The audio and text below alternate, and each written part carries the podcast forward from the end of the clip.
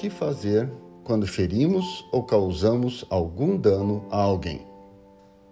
Como seres humanos, temos um potencial para causarmos mal às pessoas e dificilmente temos a capacidade de reconhecer e nos arrepender de tais atos e palavras. Como então mudar e reparar o que fizemos de errado? É sobre isso que vamos refletir. Tudo bem? Nós estamos refletindo nesse mês de março sobre o tema mudanças radicais. E a afirmação é que não tem como se encontrar com Jesus e sair o mesmo desse encontro. Quando nós olhamos para os evangelhos, para os relatos que nós encontramos desses encontros intencionais de Jesus com algumas pessoas, a gente percebe que a vida dessas pessoas foi profundamente impactada. Mudanças radicais aconteceram quando essas pessoas tiveram o privilégio de se encontrarem com Jesus. Talvez essa seja uma diferenciação importante entre religiosidade e o poder do evangelho sobre a nossa vida. Porque a religiosidade, ela sempre vai se propor como um atalho, uma coisa aparente, uma mudança visual. E o Evangelho vai nos colocar diante de mudanças que precisam de fato acontecer na nossa vida, nas nossas atitudes, no nosso comportamento e em tudo aquilo que nós somos. O Evangelho nos coloca diante dessa realidade, transformação, mudança. E um desses encontros intencionais, onde nós vemos uma vida de um ser humano sendo transformada, é o encontro de Jesus com Zaqueu. E eu quero ler com você em Lucas 19, do versículo 1 ao versículo 10. E eu quero conversar sobre o tema da corrupção à reparação. Essas mudanças radicais. E uma dessas mudanças nessa narrativa é a mudança da corrupção para a reparação. Vamos ler Lucas 19, de 1 a 10. A gente encontra a seguinte narrativa: Jesus entrou em Jericó e estava atravessando a cidade. Morava ali um homem rico chamado Zaqueu, que era chefe dos cobradores de impostos. Ele estava tentando ver quem era Jesus, mas não podia por causa da multidão, pois Zaqueu era muito baixo. Então correu adiante da multidão e subiu numa figueira brava para ver Jesus, que devia passar por ali. Quando Jesus chegou àquele lugar, olhou para cima e disse a Zaqueu: Zaqueu, desça depressa, pois hoje preciso ficar na sua casa. Zaqueu desceu depressa e o recebeu na sua casa com muita alegria. Todos os que viram isso começaram a resmungar. Este homem foi se hospedar na casa de um pecador. Zaqueu se levantou e disse ao Senhor: Escute, Senhor, eu vou dar a metade dos meus bens aos pobres, e se eu roubei alguém, vou devolver quatro vezes mais.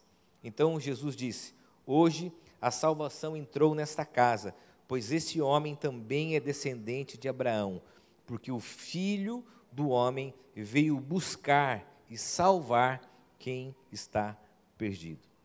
Olha que interessante, esse homem era considerado impuro pela religião, porque ele manuseava recurso, e esse recurso não vinha só do povo judeu, mas de outros povos, especialmente do domínio do Império Romano sobre a Palestina.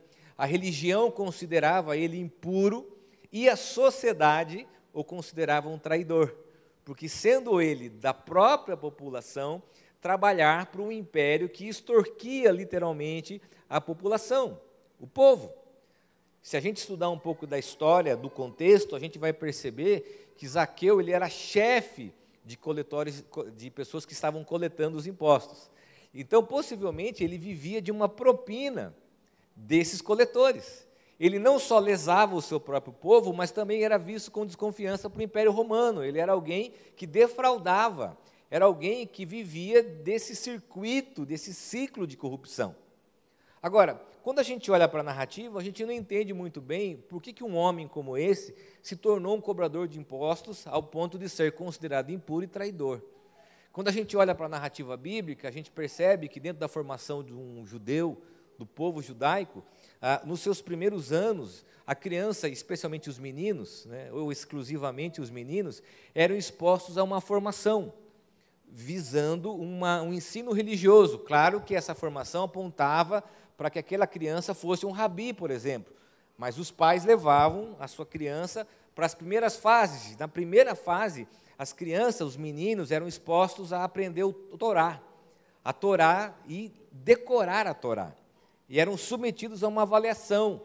E os melhores passavam, permaneciam, e os que reprovavam, logo ali com sete, oito anos, voltavam para suas casas.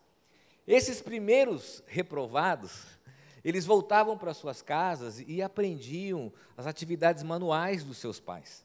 Então a gente vê, por exemplo, Pedro era um pescador, possivelmente tenha reprovado, volta para casa, aprende a ser pescador com seu pai.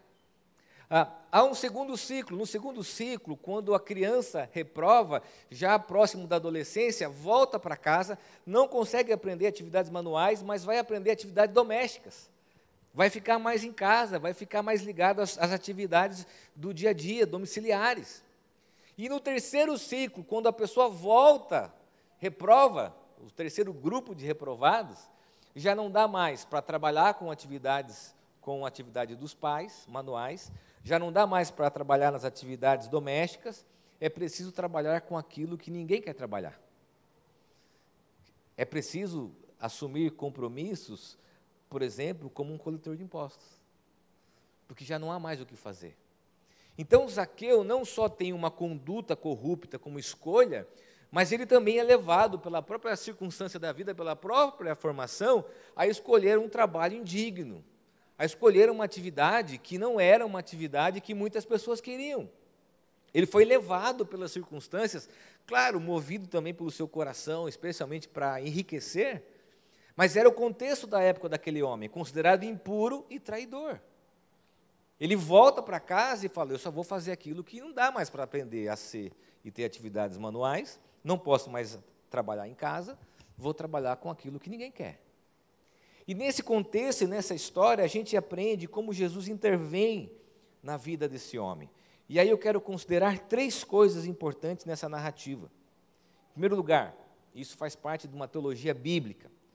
Por causa do pecado, tomos todos, opa, por causa do pecado, todos somos suscetíveis à corrupção. Eu vou repetir isso, porque isso tem a ver com a teologia da queda. Todos nós somos vulneráveis a algum tipo de corrupção. Não há um tipo de pecado maior ou menor.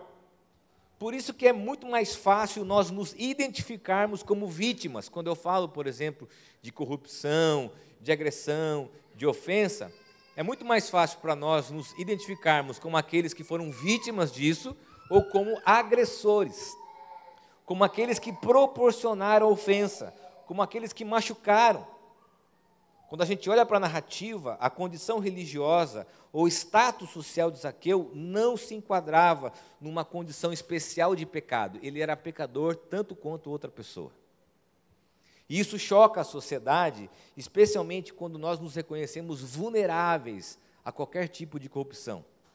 O John Stott vai dizer que mais do que uma atitude ou hábito visível, o pecado revela uma profunda e arraigada corrupção em nosso interior.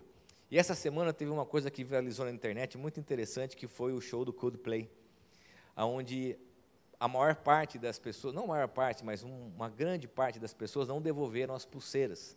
E essa imagem viralizou porque o Brasil ficou em primeiro do ranking de não devolver as pulseiras. Está aí a imagem? Nesse lugar sagrado, um sacrosanto, né? que é o Morumbi, né? privilégio. É, hoje só resta isso mesmo, show de Coldplay. Né? Você viu que o Brasil e São Paulo ficou no primeiro lugar das pessoas que levaram embora uma pulseira. Por quê? Porque nós somos vulneráveis, nós somos suscetíveis a isso. Se a gente olha para a narrativa bíblica, a gente percebe que a nossa natureza, se ela não é confrontada, se ela não é transformada, nós nos vemos nessa condição. Preste bem atenção no que eu vou dizer para você. Nós precisamos reconhecer nosso potencial em nos corrompermos. Nós temos um potencial num nível menor ou maior para ferir, magoar ou prejudicar alguém. possa ser por um benefício próprio, como Zaqueu, enriquecimento, ou possa ser até mesmo por um ato impensado ou uma escolha involuntária, como o próprio Zaqueu. E a pergunta sincera que nós devemos fazer é a seguinte: eu sei que nós não gostamos desse tipo de pergunta, mas o Evangelho nos confronta. Quem nós já prejudicamos? Quem nós já prejudicamos? Quem nós já ferimos com as nossas palavras e as nossas atitudes? Porque é muito mais fácil nós nos reconhecermos como vítimas do que como aquelas que agrediram, como feriram, pessoas que foram instrumentos para ferir outras pessoas. É uma expressão comum que a gente ouve que quem bate esquece, mas quem é agredido nunca esquece. E nós vivemos numa cultura, por exemplo, que diz o seguinte: ah, mas eu tenho o direito de ser feliz. E mesmo que essa escolha em busca da felicidade possa ferir outras pessoas, mesmo que nessa cultura uma carreira, um sucesso profissional que é colocado hoje como ideal da vida, possa corromper as suas relações, destruir os seus relacionamentos, mas para você ser bem-sucedido, você precisa ferir as pessoas, se omitir, machucar pessoas. O Evangelho nos confronta a essa tal atitude e a gente precisa avaliar se de fato nós já fizemos isso.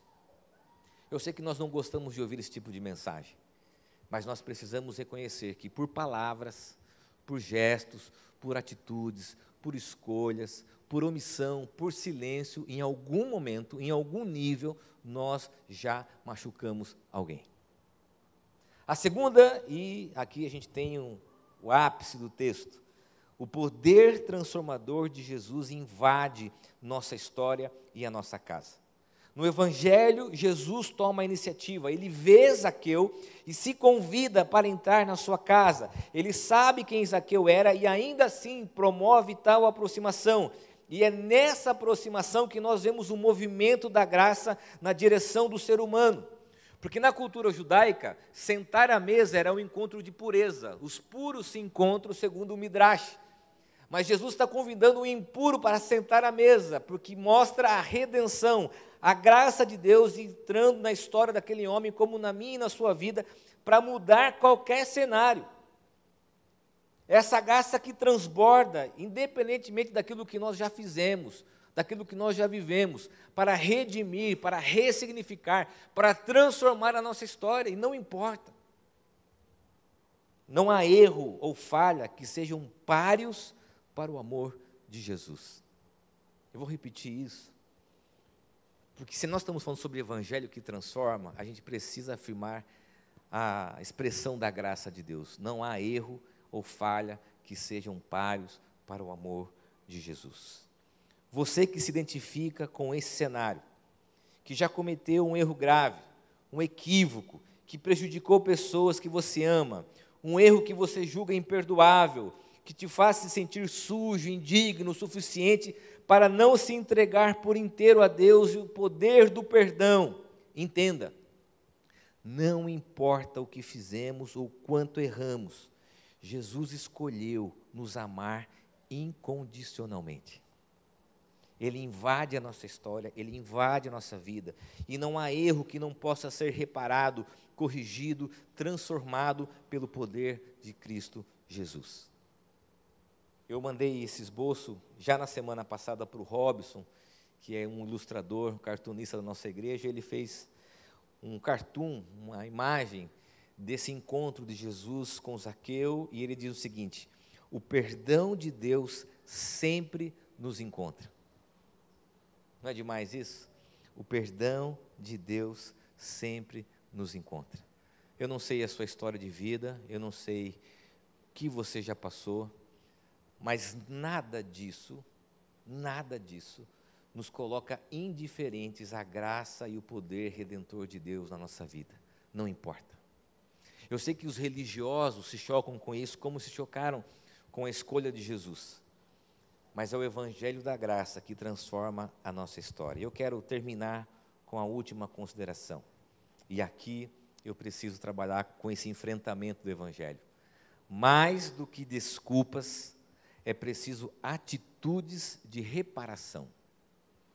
mais do que pedidos de desculpas, é preciso atitudes de reparação. Mas o que é reparação? É voltar e tentar voltar lá atrás para viver de novo uma experiência, uma situação? Não. Reparação é dizer que você não é mais aquela pessoa, que você não é mais aquele agressor, que você não é mais aquela pessoa lá de trás, que a sua vida hoje foi invadida pela graça de Deus. A reparação não é trazer à luz aquilo que precisa ser julgado, discutido, mas a reparação é olhar para o futuro e dizer que aquela situação do passado não mais domina o trajeto que vem pela frente. Quando falamos em reparação, falamos de uma história transformada pela graça de Deus, que não é mais refém do passado. Jesus afirma que houve salvação naquela casa, e as novas atitudes daquele homem denotam uma nova vida. Olha que interessante. Segundo a tradição, a lei mosaica de Levítico 6, ah, quando uma pessoa é, roubava alguma coisa ou deixava de pagar algo, ela teria que devolver aquilo mais um quinto dos valores. Então, se ela defraudou num valor, a multa era um quinto desse valor somado ao valor. Zaqueu olha para Jesus e fala assim: Olha, eu vou devolver quatro vezes mais. Eu vou além disso. Eu vou além da religiosidade não para alimentar-se no sentido da religiosidade e para se ver justo, mas para causar reparação intencional. E aí a pergunta que eu faço é: quais serão as suas atitudes e gestos de reparação? Partindo da verbalização do perdão, quais serão as mudanças radicais na sua vida? Repito, não é para voltar no tempo, mas é para começar a viver uma nova vida. Zaqueu é tomado por um grande sentimento de alegria e contentamento, porque ele foi alcançado pela graça de Deus. E a profunda mudança da sua vida é testificada por novas atitudes. Olha o que Tim Keller diz: arrependimento verdadeiro não é somente dizer desculpe, requer uma mudança também. E essas atitudes agora são movidas não pela culpa, não pela religiosidade, mas por graça e constrangimento do perdão e da graça recebida em Jesus. E eu quero terminar essa mensagem, e eu sei que nós, pastores, e especialmente na nossa comunidade, a gente sempre faz uma proposta didática para expor o texto, para que as pessoas aprendam o que de fato o texto diz mas às vezes, e na grande maioria das vezes, a gente não tem como fugir do confronto, de uma mensagem que nos coloca diante de uma profunda reflexão sobre a nossa conduta e a maneira que nós vivemos. E aí, por isso, eu preciso perguntar para você: quais são as pessoas que um dia você já feriu? E que você deve, daqui a pouco, mandar uma mensagem, ligar, se encontrar, não para voltar no passado e tentar equacionar e tentar viver um tempo perdido, mas deve demonstrar que a graça e o amor de Deus invadiu a sua vida e você não é mais aquela pessoa que cometeu essa agressão. O Evangelho de Jesus nos coloca diante desse confronto, da reparação. Não é voltarmos a discutir o que aconteceu, mas é dizer: eu não sou mais aquela pessoa. Ao ponto de que a gente possa se livrar da ofensa para viver a graça e o poder transformador do perdão no futuro. Eu quero convidar você a fechar os teus olhos. A Bíblia diz que é o Espírito Santo de Deus que convence o coração do homem do pecado e do juízo.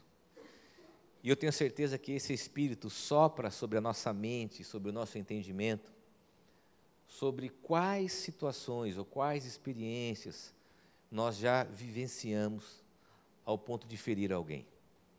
Uma palavra, uma atitude, um comentário, e a gente viveu isso no período político, né? Quantas pessoas nós ofendemos, machucamos por questões ideológicas? Quantas pessoas a gente precisa demonstrar atitudes de reparação. Olhar profundamente para um coração suscetível à corrupção e experimentarmos a graça transformadora de Jesus. Senhor, eu oro, ó Pai, para que o teu Santo Espírito e a tua presença sopre sobre o nosso entendimento, o nosso coração e a nossa mente, para trazer à tona, Deus, quais pessoas devemos pedir perdão, quais pessoas devemos reparar, restaurar vínculos que foram quebrados, mágoas e ressentimentos que aconteceram e que precisam hoje da tua graça e do teu perdão. Senhor, sopra sobre nós. Restaura-nos, ó Deus, repara tudo aquilo que foi, ó Deus, fruto de uma agressão, de um ressentimento, de uma omissão, de uma atitude impensada, de uma escolha equivocada, para que a gente possa de fato viver a tua graça, o teu perdão e a tua redenção. É o que eu oro, Pai, em nome de Jesus. Amém.